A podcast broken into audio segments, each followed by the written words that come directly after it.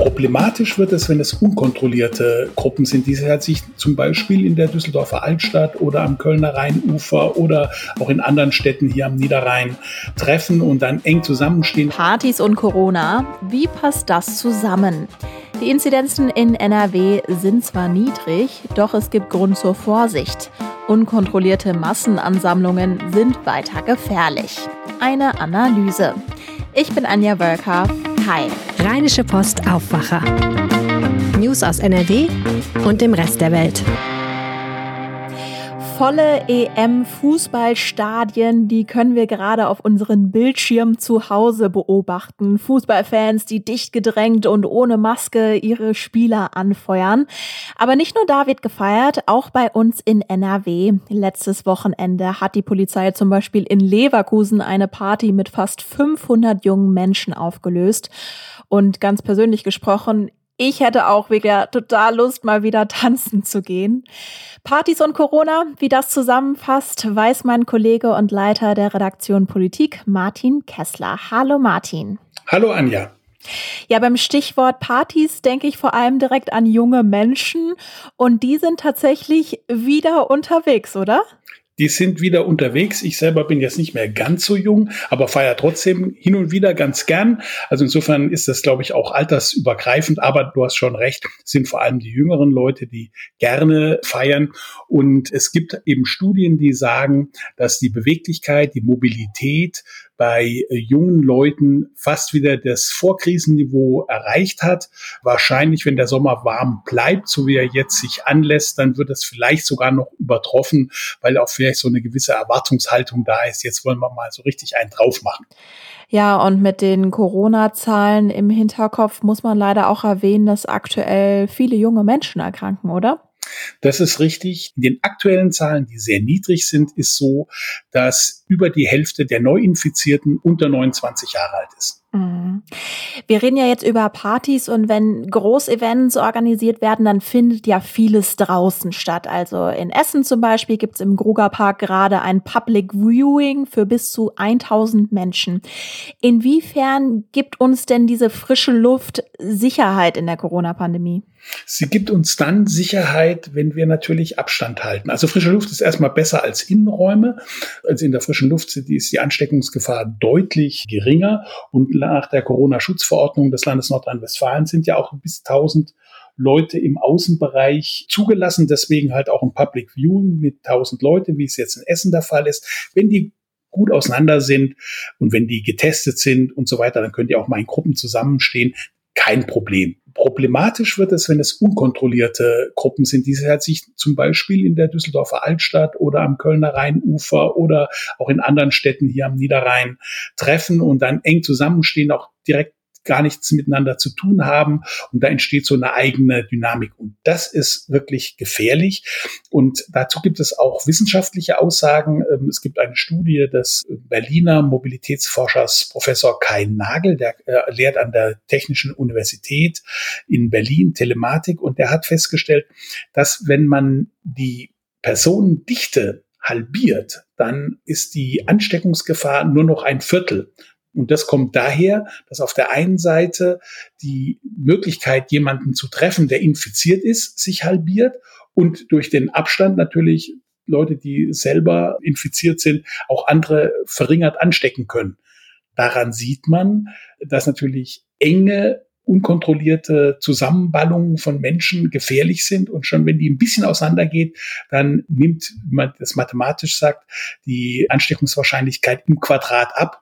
Und das ist natürlich ein, ein Zeichen dafür, dass man Partys, wo halt viele eng stehen, sehr genau kontrollieren muss. Ja, du hast gerade die Düsseldorfer Altstadt genannt, denn die Realität ist ja, dass es eben zu solchen Menschenansammlungen kommt. Der Oberbürgermeister von Düsseldorf, der fordert jetzt deshalb eine Öffnung von den Clubs, um die Lage in der Altstadt zu entspannen. Wäre das eine gute Möglichkeit? Finde ich schon. Also ich, natürlich wollen die Leute jetzt lieber draußen sein, aber die Clubs, die können viel, viel besser getestet werden. Also da kann man, da müssen die dann Tests vorlegen. Die Tests sind wirklich wichtig in diesem Zusammenhang, gerade bei den ungeimpften jungen Leuten, Jugendlichen. Das ist ja auch alles am Rheinufer und so dann eher äh, nicht gegeben. Also das würde die Lage wirklich entspannen und dann kann man vielleicht auch Flächen zum Beispiel ausweisen, wäre vielleicht eine, eine, andere Alternative, wo dann vielleicht auch einzelne Gruppen so ein bisschen auseinander sind. Was halt ist, es muss kontrolliert werden, Ordnungskräfte müssen eingesetzt werden, weil ich habe es ja schon genannt, wenn man das nicht kontrolliert, dann haben wir halt die vierte Welle so sicher wie das Arm in der Kirche. Ja, und Düsseldorfs Oberbürgermeister Keller sagt außerdem, viele Clubbetreiber hätten mittlerweile Lüftungs- und Filteranlagen eingebaut. Aktuell plant das Land allerdings Clubs erst komplett ab dem 1. September zu öffnen, wenn die Inzidenz so weiter niedrig ist. Das heißt, was ist dein Fazit, wenn ich dich so verstanden habe? Geht es darum, Partys und Corona? Gut, wird es geben, gibt es aktuell, nur wir müssen halt einfach immer noch Vorsicht walten lassen, oder?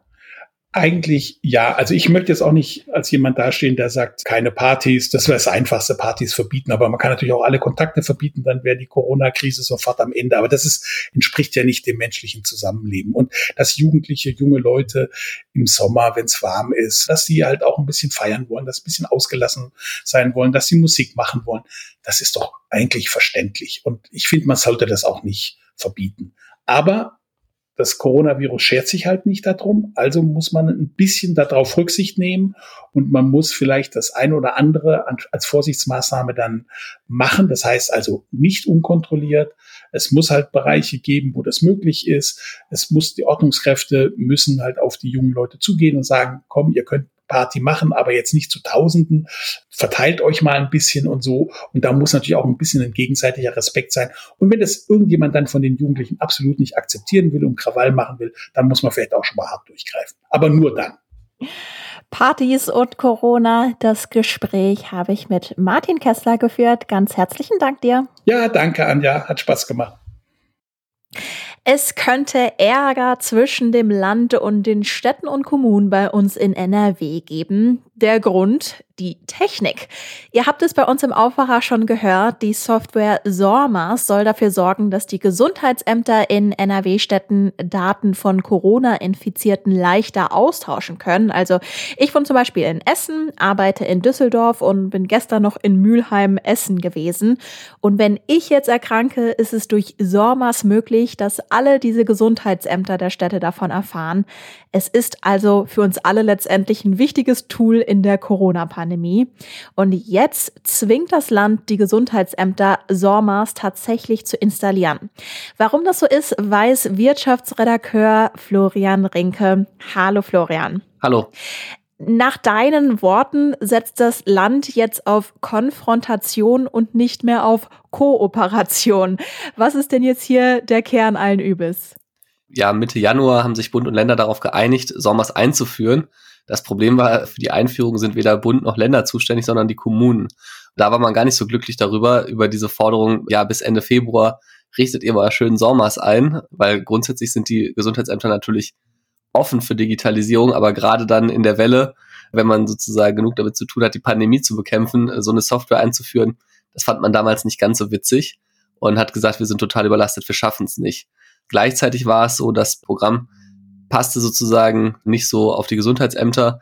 Die hatten das Gefühl, wir haben jetzt hier schon eine Software, die wir im Einsatz haben, die funktioniert. Wir, warum sollen wir das wieder austauschen gegen ein Programm, was vielleicht manche Funktionen nicht hat? Die Landesregierung hat dann damals davon abgesehen, das anzuordnen, diese Pflicht quasi einzuführen und hat gesagt, okay, wir verstehen eure Hinweise, wir setzen auf Kooperation. Das heißt, ja, wir versuchen euch zu unterstützen, wir versuchen es so hinzukriegen, dass wir Schnittstellen programmieren, dass ihr mit eurer, eurer eigenen Software weiterarbeiten könnt und dass ihr trotzdem Sommers installiert. Und man muss leider sagen, es hat sich wenig getan. Also es sind nur zehn Gesundheitsämter von 53 in NRW, die mit Sommers arbeiten und der Großteil arbeitet eben nicht damit. Und das ist natürlich jetzt in einer Situation, wo die Inzidenzen gerade so niedrig sind, eine sehr schlechte Entwicklung, weil gerade diese Zeit könnte man jetzt ja nutzen. Und deswegen hat die Landesregierung jetzt umgesteuert und gesagt, so passt mal auf, Freunde, jetzt äh, machen wir doch äh, zur Pflicht und bis 30. September habt ihr es bitte alle eingeführt. Mm. Dieses Problem, dass es jetzt gar nicht eingeführt wird, wurde ja schon mal erkannt. Also du berichtest ja schon seit langem über SORMAS. Wir beide haben noch Anfang Juni darüber gesprochen, dass das Land IT-Helfer in die Gesundheitsämter schicken wollte, damit SORMAS tatsächlich endlich installiert wird.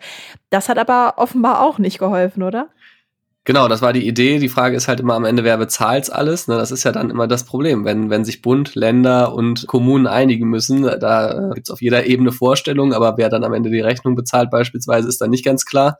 Und ähm, insofern sind diese Teams, IT-Helfer-Teams, noch gar nicht so richtig ausgerückt in der Fläche. Das äh, ja, ist äh, sicherlich auch ein Problem. Du hast jetzt mit NRW-Wirtschaftsminister Andreas Pinkwart gesprochen. Wie begründet er denn jetzt diese Anordnung?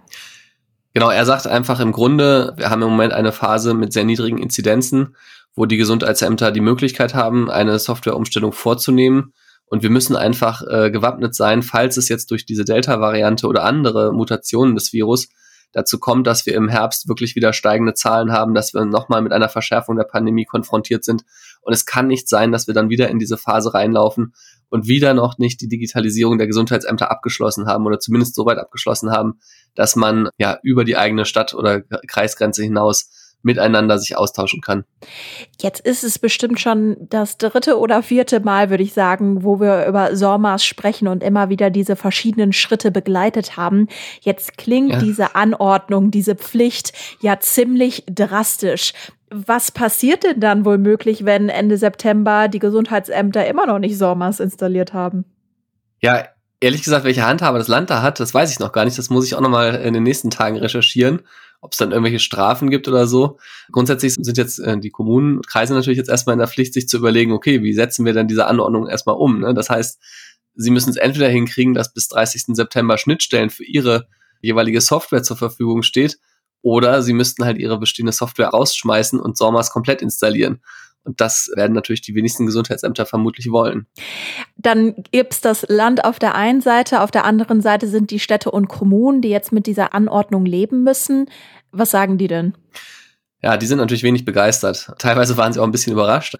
Der Landkreistag wusste von dieser Anordnung noch gar nichts. Den haben wir mit unserer Presseanfrage so ein bisschen aufgeschreckt und die haben gesagt, ja, Moment mal, da hat das Land sich noch gar nicht zu gemeldet. Und die sagen natürlich aber, äh, klar, also wenn das Land jetzt meint, das alles umstellen zu müssen, und wir haben eventuell auch noch einen Schaden dadurch, weil unsere Software plötzlich nicht mehr zum Einsatz kommt, dann muss eigentlich schon klar sein, wer das bezahlt. Und zwar das Land. Gleichzeitig hat uns Helmut Dedi vom Städtetag gesagt, naja, es macht ja auch keinen Sinn, eine, nur um der Digitalisierung willen Software einzuführen, die am Ende schlechter ist. Also da ist man alles andere als begeistert. Ich denke, dass auch da hinter den Kulissen ja wahrscheinlich auch das ein oder andere Wort noch gewechselt worden ist. SORMAS, der Begriff klingt für mich persönlich jetzt wenig sexy und es ist ja auch ein bisschen abstrakt, das jetzt so zu verstehen. Kannst du vielleicht noch mal in aller Kürze sagen, warum mich das jetzt eben interessieren sollte, dass die Gesundheitsämter das da tatsächlich installiert haben?